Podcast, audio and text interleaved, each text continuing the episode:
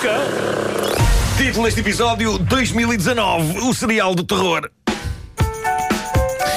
Ah, 2019. Ainda me lembro quando 2019 era o ano que vinha escrito no começo de um dos meus filmes favoritos de ficção científica, Blade Runner. Lembram-se? O, o futuro não bate muito. Não, não, não, não. com- Não há carros voadores! Assim que o filme começava, surgia a mensagem: PAM, Los Angeles, novembro de 2019. E nós. Ah, calma, é só- não. é só em novembro. É temos só em tempo, novembro. Temos tempo, temos tempo. Pois. Há ainda 11 meses pela frente. 11 meses para ficar numa noite eterna com carros voadores.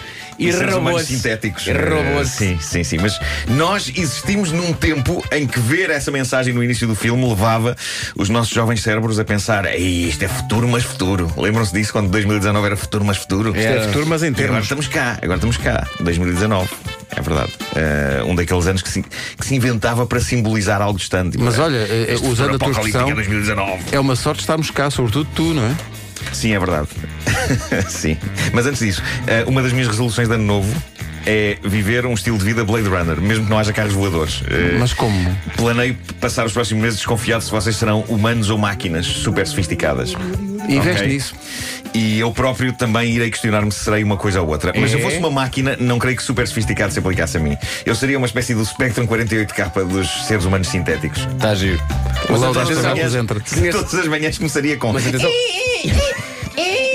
Mas olha, se falamos num contexto de Blade Runner, podes muito Sim. bem apaixonar também por uma máquina. Pode ser, pode ser também, sim. Olha que Pode ser para a minha máquina de lavar. no outro dia uma impressora muito jeitosa perguntou por ti. Pois, elas adoram-me. Era uma Epson. É, ado- adoram-me. Adoram-me. Bom, eh, como é que foi o vosso começo do ano? Foi bom? Foi bom e o Foi, teu? foi, foi normal. o- o a, meu- cat- a Catar Sing Star. Ok. Eh, primeiro dia do ano, ok? Manhã linda de sol. Eu adoro as manhãs de 1 de janeiro. A pacatez. Eh, e isto teve um dia incrível ontem. Eh, e o concerto de Ano Novo a bombar na TV. Eh, eu adoro ver o concerto de Ano Novo.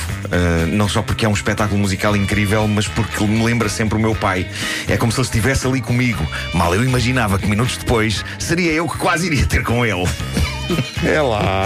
Mas sim, portanto, primeiro dia do ano, manhã de sol, concerto de ano novo. Se calhar podes pôr. É isso. E ali estou eu, repleto de promessa e entusiasmo.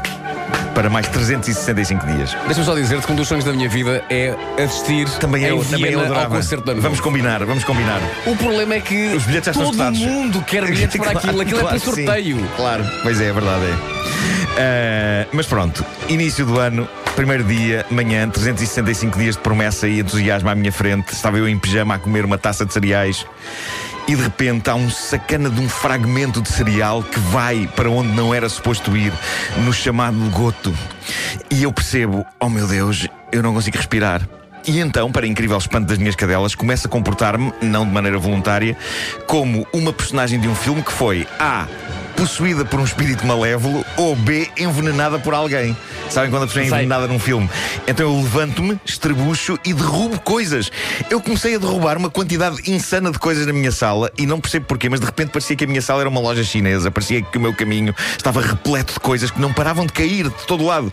E no meio da crescente falta de oxigênio havia um lado minúsculo em mim a pensar duas coisas. Uma, eu não me lembro que houvesse tantas coisas capazes de serem derrubadas nesta sala antes de estar engasgado.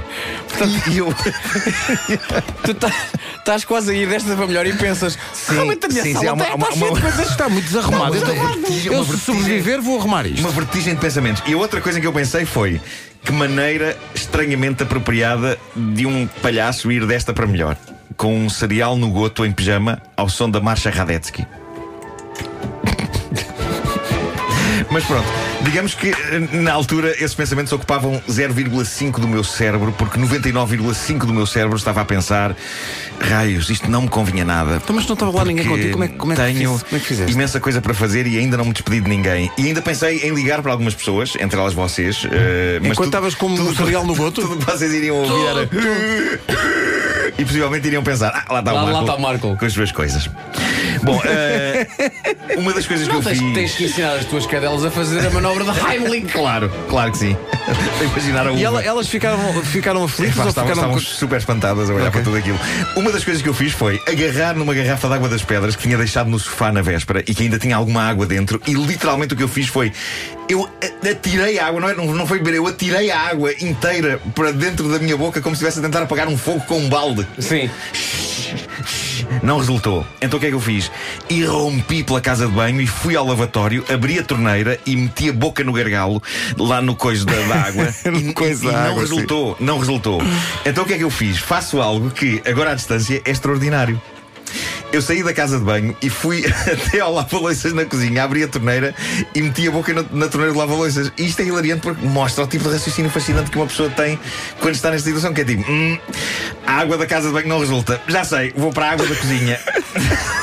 Apesar de ser Sabes aquela- rigorosamente a mesma água com a mesma pressão. E ficamos, a saber a respo- e ficamos a saber a resposta de Nuno Marco lá à pergunta: Olha, se soubesse que ias morrer, qual é que era a última coisa que farias? O Marco diria: Eu, eu abri as torneiras todas. Eu varri as torneiras todas lá Todas para da minha casa, casa. homem. Pelo Todas. caminho, quando, quando vou para a cozinha, pelo caminho, para onde é que eu Lembrei-me, passo? um bidé!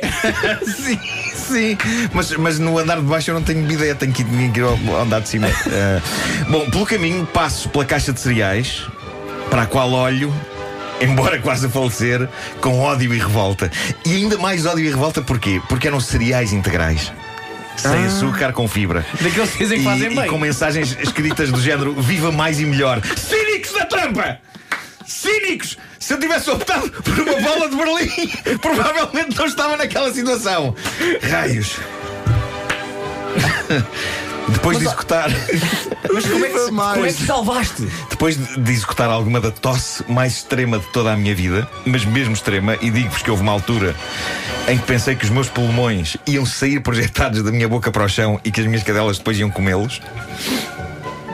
Depois de tossir como um completo demente, finalmente percebi que o cereal tinha seguido o seu destino e então imaginei-o como um vilão no fim de um filme, a desaparecer pelo meu esófago com um pequeno punho erguido em fúria, dizendo: Voltaremos a ver! e então fiquei eh, sentado num banco da cozinha com o corpo todo a doer, todo. Acho que me doía até a ponta dos dedos das mãos. Sim. Eh, a fazer o seguinte som. E a da altura pensei, epá, porra, este som é ridículo, possivelmente estou a fazê-lo só para efeito dramático para mim próprio. Vou parar com isto, mas depois percebi que não era efeito dramático. Era- não, eu não, não, não. conseguia respirar de outra maneira. Durante 5 minutos, depois deste acontecimento, eu não conseguia respirar sem fazer. E percebi também que as minhas duas cadelas estavam paradas à porta da cozinha a olhar para mim com preocupação, com uma expressão que parecia querer dizer: "Ah, ah, Precisas que ligamos alguém ou. Está tudo bem? Era isso que a expressão das Era, cadelas Era, era, era, era. Como se elas pudessem ligar a alguém. Enqu- Enquanto tu fazias que som? E pronto, e passado um bocado voltei à minha vida, super grato, e olhei para a taça com o que restava dos cereais e pensei: não, não, não, não, não. Não, não, não, não. Mas depois percebi que ainda tinha fome e acabei por comer o resto.